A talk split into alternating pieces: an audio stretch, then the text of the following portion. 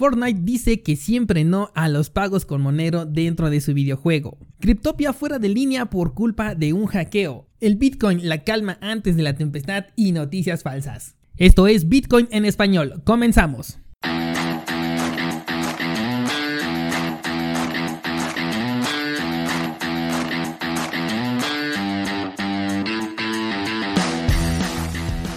Nadie puede frenar el avance de la tecnología es tan constante que llega un punto en el que se convierte en toda una revolución, de la que si no eres parte puedes llegar a ser víctima. Pero descuida porque estás en el lugar indicado. Bienvenido a Bitcoin en español. Acompáñame y aprende conmigo todo lo relacionado a esta tecnología descentralizada. Pero eso sí, prepara y abre tu mente, porque aquí vamos a abordar conceptos completamente nuevos sobre todo aquello que creías conocer.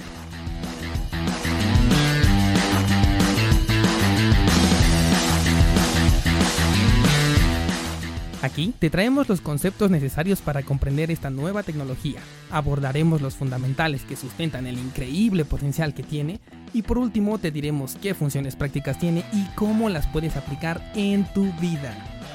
Yo soy Dani Vargas, entusiasta tecnológico, ponte cómodo porque comenzamos.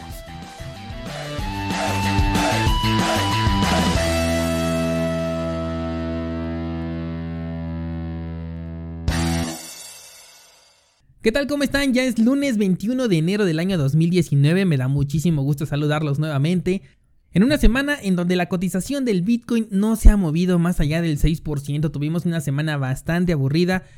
Movimientos muy muy pequeños que representan el poco interés que hay ahorita por parte de las personas con el mercado de las criptomonedas que nos marcan una lateralización un tanto aburrida, pero sin duda que hay que considerar porque después de la calma viene la tempestad. Siempre antes de un movimiento importante tenemos un periodo de lateralización. No sabemos cuánto vaya a durar este, ya habíamos hablado en episodios pasados de que esto podía ocurrir, podríamos estar oscilando entre el área de los 3.200 dólares y hasta los 4.500 aproximadamente. Ahorita nos hemos encontrado en un periodo bastante corto entre los 3.580 y los 3.900 aproximadamente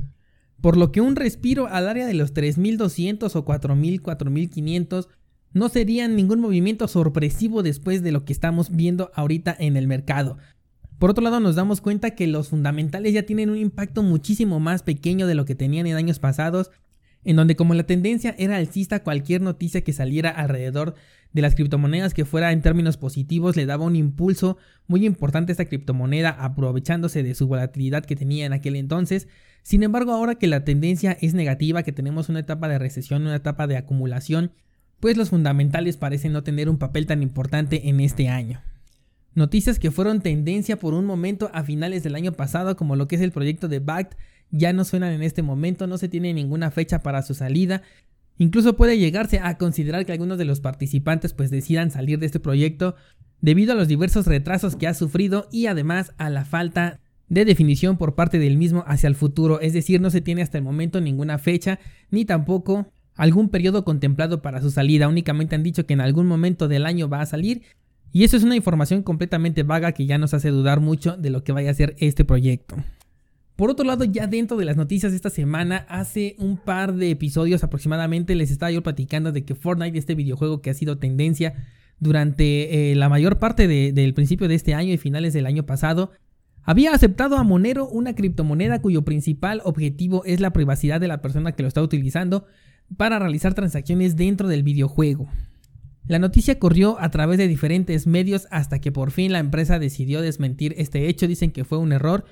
que en algún momento del desarrollo del videojuego sí se tomó en consideración el pago con criptomonedas, incluso se llega a rumorar que ellos se negaron a utilizar la criptomoneda madre, el Bitcoin, debido a su falta de privacidad, pero todo esto fue desmentido por el mismo director ejecutivo de Epic, quien ha dicho que sí están a favor de la descentralización y de la tecnología que está detrás de las criptomonedas, sin embargo que todavía se necesita mucho trabajo en torno a la volatilidad y a la protección contra el fraude antes de que puedan llegar las criptomonedas a un entorno como el de los videojuegos para que tengan una mayor seguridad supuestamente. La misma respuesta que casi todos los medios tradicionales que se han negado a utilizar las criptomonedas como medio de pago, sin embargo como ya les he mencionado dentro de la Deep Web por ejemplo ya se utiliza de manera cotidiana totalmente, aunque eventualmente es cierto que existen fraudes dentro de la Deep Web, pero esto viene siendo también parte de lo que es esta, esta red oscura, esta red interna en la que estás arriesgando muchísima seguridad desde el momento en el que entras. Por lo tanto, el tema de los pagos, ya sea con criptomonedas o con monedas tradicionales,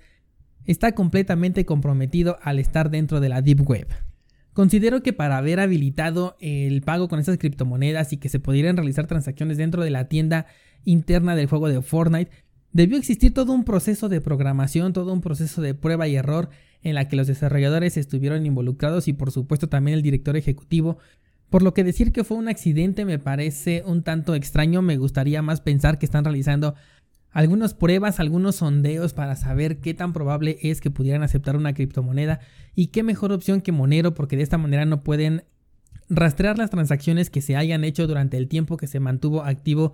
este método de pago, pero bueno, dice aquí el señor Tim Sweeney que ellos no van a aceptar por el momento las criptomonedas, aunque sí se encuentran a favor de la tecnología, pero que bueno, van a preferir esperar un poco más a que exista una mayor seguridad para sus jugadores más jóvenes.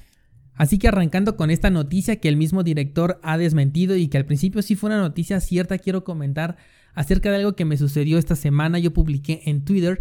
una imagen de McDonald's en donde estaba retuiteando que ellos no tenían ningún tipo de acuerdo con lo que es el proyecto de VeChain y que se deslindaban completamente de todo lo que los uniera. Yo compartí esta imagen porque lo vi en muchísimos medios de información, sin embargo posteriormente ya me hicieron saber que la imagen era falsa, que la habían adulterado y que no existía tal tweet por parte de la compañía de las hamburguesas. Lo cual me hizo llegar a este tema en donde por un lado tenemos noticias en las que nos dan una información aparentemente real y que posteriormente resulta ser falsa como lo que acabamos de hablar ahorita con el caso de Fortnite. Por otro lado tenemos noticias completamente fraudulentas que buscan malinformar a las personas y por otro lado también tenemos quienes se quieren aprovechar de este tipo de noticias para obtener un beneficio. Y de ahí quiero yo saltar, por ejemplo, a los proyectos de Initial Coin Offering, estos proyectos ICO, que si bien en este año ya no creo que sean tan populares como lo fueron en el 2017, todavía van a seguir saliendo nuevos proyectos. Y estos muchas veces tienen la intención de, por ejemplo, formar alguna alianza con alguna empresa y se les hace bastante fácil poner el logo de la empresa con la que probablemente sí tengan la intención de hablar, pero no significa que realmente la empresa vaya a aceptar el trato, que vaya a aceptar trabajar con ellos pero que sí lo utilizan como un motor, un impulsor para lo que es su proyecto, para que tú tengas una mayor confianza en lo que están ellos proponiendo dentro de su proyecto porque estás viendo que tienen a una empresa bastante grande como respaldo y eso bueno a ti te da una mayor seguridad, pero por eso tenemos que tener muchísimo cuidado con la información que leemos y sobre todo si basamos nuestras inversiones en dicha información. Por ejemplo, tenemos proyectos que también ya están en el mercado y que a pesar de no estar ofreciendo ningún aporte a la tecnología, de no estar resolviendo ningún problema, todavía siguen teniendo una gran cantidad de seguidores, una gran cantidad de personas que están invirtiendo dentro de estos proyectos porque en su momento confiaron en ellos y eventualmente desde que se crearon pues no han dado un avance, no han propuesto nada nuevo, únicamente dicen que van a hacer cosas. Ahí teníamos el caso que ya habíamos hablado por ejemplo de Tron, en donde ahora ya van a comprar a lo que es BitTorrent, ya hablamos de eso en el episodio pasado pero que en realidad el proyecto no resuelve ningún problema, no está atacando ningún problema, simplemente es una criptomoneda más y que además de ello utilizan un white paper totalmente clonado de diferentes proyectos. Entonces esto nos deja ver que las noticias que estamos leyendo tienen que tener muchísimo cuidado, tenemos que investigar en diferentes medios y sobre todo yo recomendaría buscar opiniones a favor y opiniones en contra para que podamos así generarnos un juicio personal en donde puedas observar las partes buenas y las partes malas de un proyecto o de lo que sea en donde quieras poner tu dinero. Ya que así como la criptomoneda de Monero subió su capitalización de acuerdo a la noticia de Fortnite y posteriormente por obvias razones la criptomoneda cayó nuevamente en cuestión de su precio por las declaraciones del director ejecutivo de Epic Así que deben de tener muchísimo cuidado con la información que están consumiendo. Así como también tienen que tener muchísimo cuidado en dónde meten sus criptomonedas. Ya habíamos tocado el tema de que el dinero no se deja dentro de los exchanges. ¿Y qué pasó esta semana? Que Cryptopia fue hackeado. Que el exchange ahorita no te permite accesar y que las personas que tienen dinero dentro de este exchange pues simplemente no lo pueden retirar. Simplemente se encuentra detenido su dinero. No saben si son parte de las personas afectadas por el hackeo y el robo de estas criptomonedas. Se está rastreando que algunas de estas criptomonedas han llegado al exchange de Binance, quien ya está tomando cartas en el asunto para poder eh, realizar la rastreabilidad de estas criptomonedas que fueron fraudulentamente robadas. Pero aquí el punto es exactamente lo que ya comentábamos con anterioridad, no dejen su dinero dentro de los exchanges, estas plataformas únicamente son para realizar trading. De hecho, hay plataformas de estas que solamente son rampas de entrada para comprar criptomonedas, no para realizar trading, Por ahí en el canal en esta semana les subí un episodio donde yo les decía que en Binance no se debe de hacer trading, la plataforma no tiene las condiciones necesarias y básicas para realizar el trading, ya sea con criptomonedas o con lo que sea, en este caso únicamente acepta monedas digitales,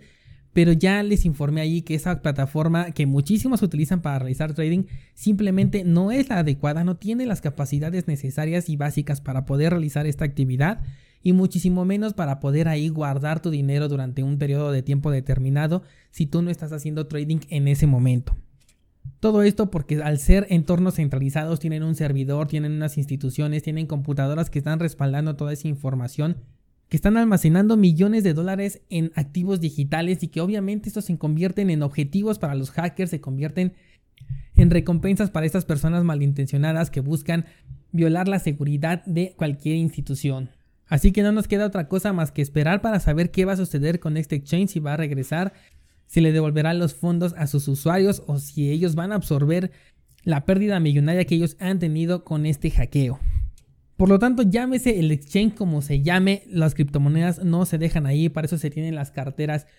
físicas, para ello se tienen las carteras Trezor, los Ledger Nano, y si no tienes para comprar una de estas carteras puedes hacerlo en una cartera en papel o ya en su defecto en una cartera digital que tengas dentro de tu computadora instalada, donde obviamente también se encuentran vulnerables aunque tiene un poquito más de seguridad. Y la vulnerabilidad va a depender de lo comprometido que tengas tu computadora, de que realmente la tengas correctamente protegida, de que tu software sea original,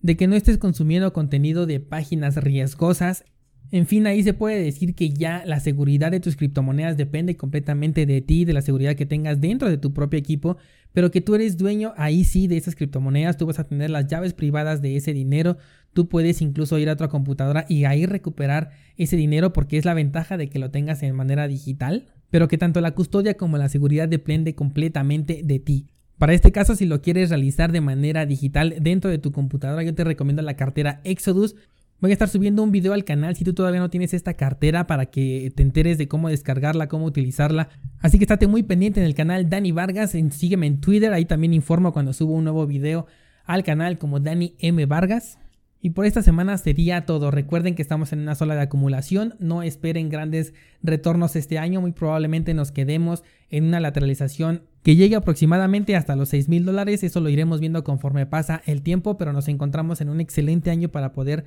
hacernos de estas criptomonedas únicamente utilizando dinero que no vayamos a requerir en el corto plazo. Yo soy Dani Vargas, nos escuchamos la próxima semana, gracias por estar aquí, hasta luego.